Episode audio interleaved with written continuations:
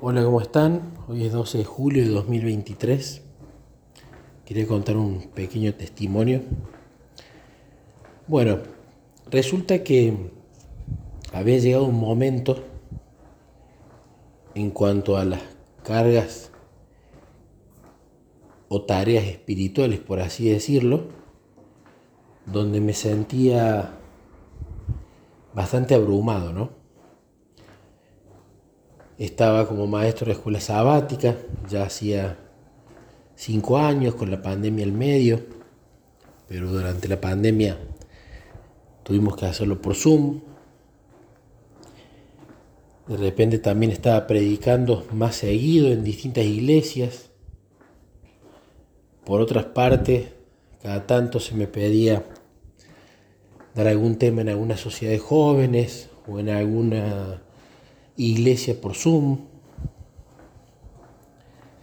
También estaba como anciano de iglesia, lo cual implicaba, bueno, las reuniones de junta, las reuniones de ancianos, atender a las cuestiones de los departamentos que yo tenía, por más que en nuestro caso, como es una iglesia grande, éramos ocho o nueve ancianos, entonces a mí me tocaba nada más que dos departamentos. Sumado a Em, los asuntos relacionados al Ministerio de Momento a Solas, sumado a la traducción de algunos libros, la grabación de audiolibros, y sumado al, culto personal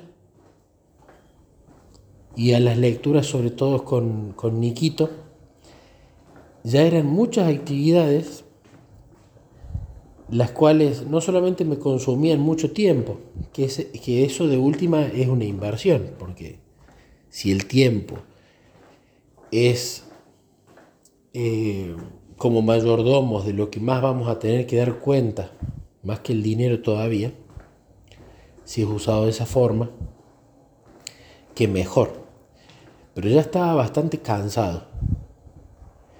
Y ya había leído anteriormente muchos párrafos de Elena de White, sobre todo en Palabras de Vida del Gran Maestro, en, una, en un capítulo o subsección, que se llama El Tiempo, como también en Obreros Evangélicos y otros lados, algunos párrafos que hablaban de que muchas veces el ser humano se pone cargas o toma responsabilidades que Dios nunca le pidió.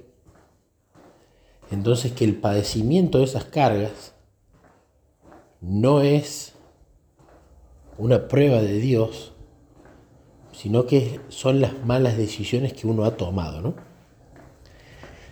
También otro de esos párrafos en Obreros Evangélicos hablaba de que cuando Jesús dijo que la mies es mucha y los obreros es poco, no estaba dando el significado que entonces entre los obreros que había repartieran todas las responsabilidades, sino que oraran para que trajeran Dios er, eh, obreros nuevos.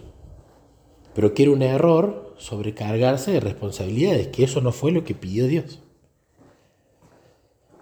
Entonces, bueno, empecé a hacer un análisis exhaustivo, a orar, a tener una especie de reunión casi diaria con Jesús para irle contando lo que yo ya quería dejar de hacer, en lo que veía que había otras personas idóneas para hacerlo, o lo que ya llevaba mucho tiempo haciendo, lo que disfrutaba más, lo que disfrutaba menos, donde veía que mis dones estaban mejor usados y donde veía que en realidad o no eran los dones míos o no los veía bien usados en ese lugar.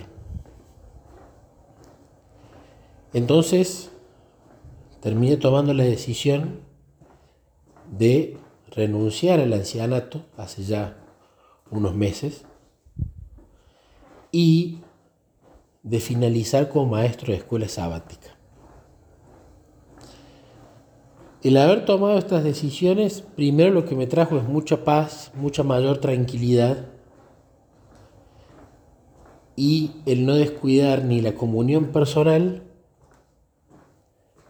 ni la lectura, por ejemplo, de ese tema cristiano diario con Niquito.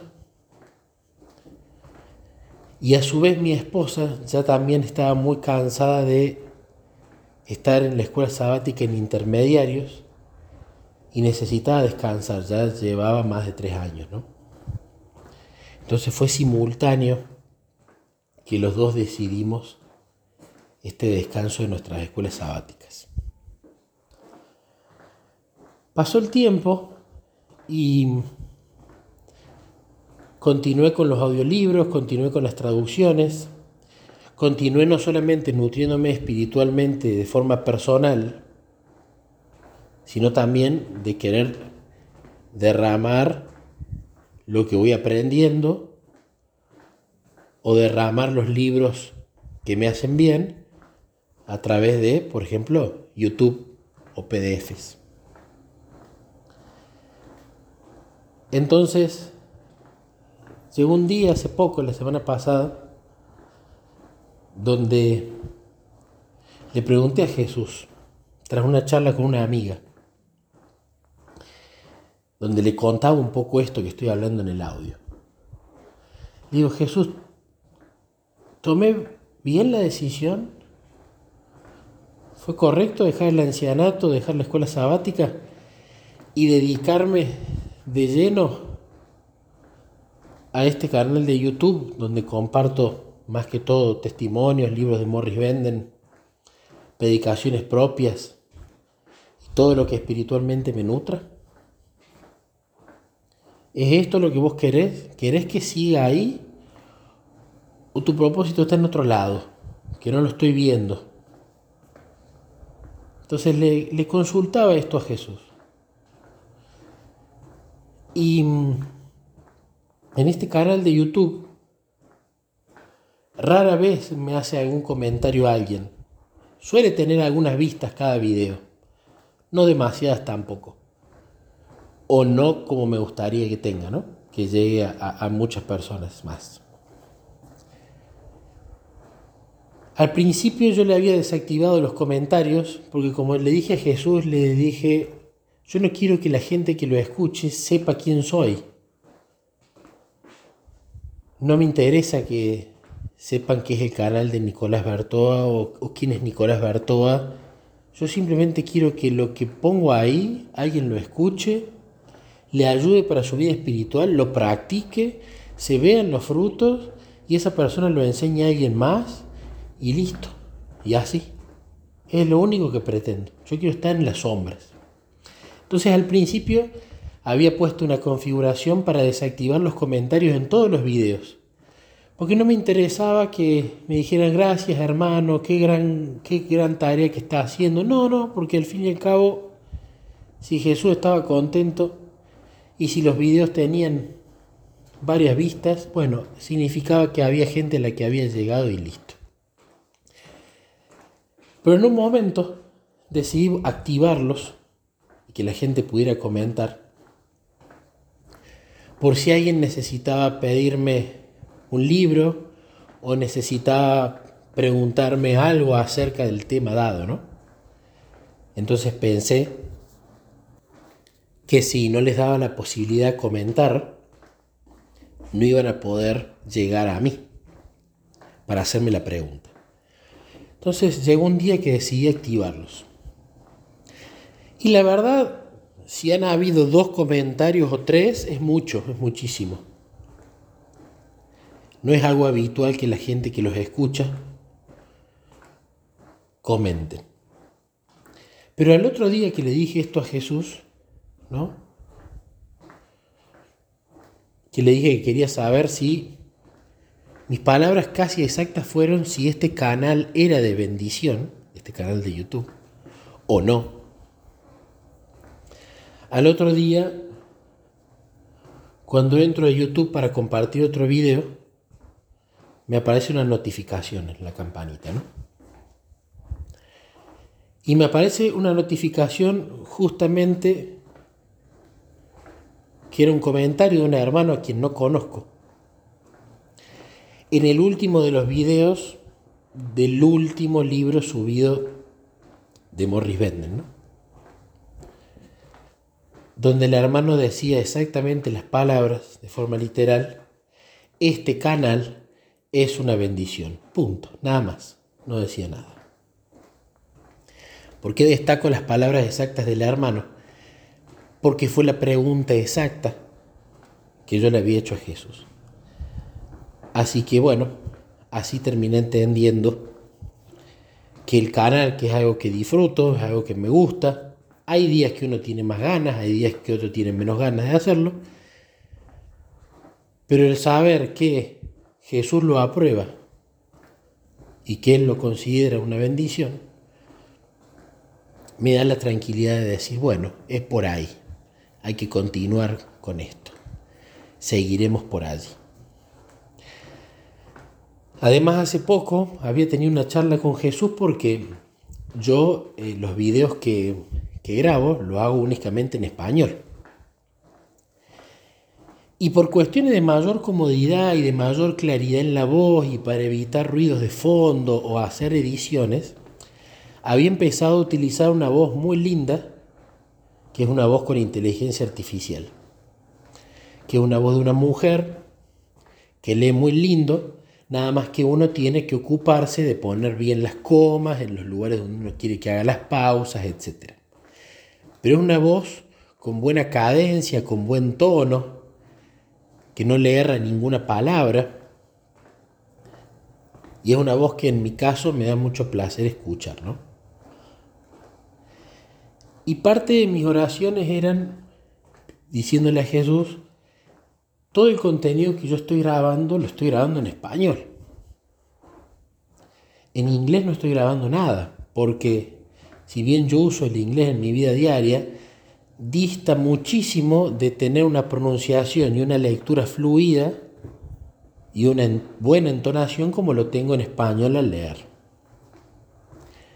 Pero siempre le comentaba a Jesús cómo me gustaría que este contenido pueda en realidad llegar a todo el mundo. No solamente que lo puedan entender las personas de habla hispana. Y los doblajes yo no los podía hacer.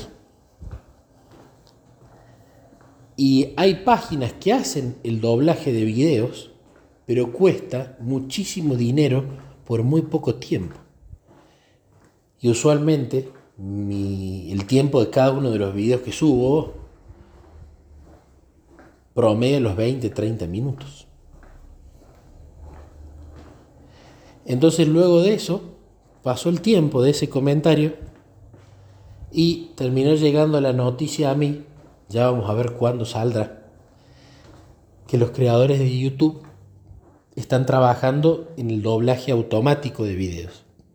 Es decir, Actualmente hay un subtitulado automático y una traducción automática al idioma que querramos. Eso ya existe. Pero lo que no existe es el doblaje automático del idioma origen a distintos idiomas destino. Y eso es justamente lo que puede permitir que no solo los videos en español, sino los contenidos de canales cristianos de todo YouTube lo puede escuchar un coreano en Corea del Sur, porque bueno, en Corea del Norte no tiene acceso a, a red abierta, pero en Corea del Sur sí. Puede escucharlo una persona en Nepal en su propio idioma, un video que fue grabado originalmente en español, o puede escucharlo un francés, alguien en Inglaterra o quien sea, a un video grabado en otro idioma completamente distinto, pero doblado al suyo propio. ¿Y por qué mencioné lo de las voces de inteligencia artificial? Porque totalmente seguro el algoritmo que haga el doblaje del video va a poder hacer un trabajo mucho mejor, más eficaz, eficiente y con un mejor resultado si es una voz de inteligencia artificial con una pronunciación siempre igual y correcta, que si lograba un ser humano con sus propios quizás errores al, leer en voz alta, o quizás su tonada, su dicción, su pronunciación. Así que cuento esto para la gloria de Dios primero y segundo para que cada uno pueda continuar en este camino de preguntarle a Jesús, ¿qué quieres que yo haga? Analizar las cargas que tenemos y saber si son autoimpuestas o si fueron pedidas por Dios. Y por sobre todas las cosas, analizar si lo que creemos que estamos haciendo, que es la voluntad de Dios, preguntárselo para que Él lo confirme y decidamos así cambiar de camino o continuar en el que Él muestre.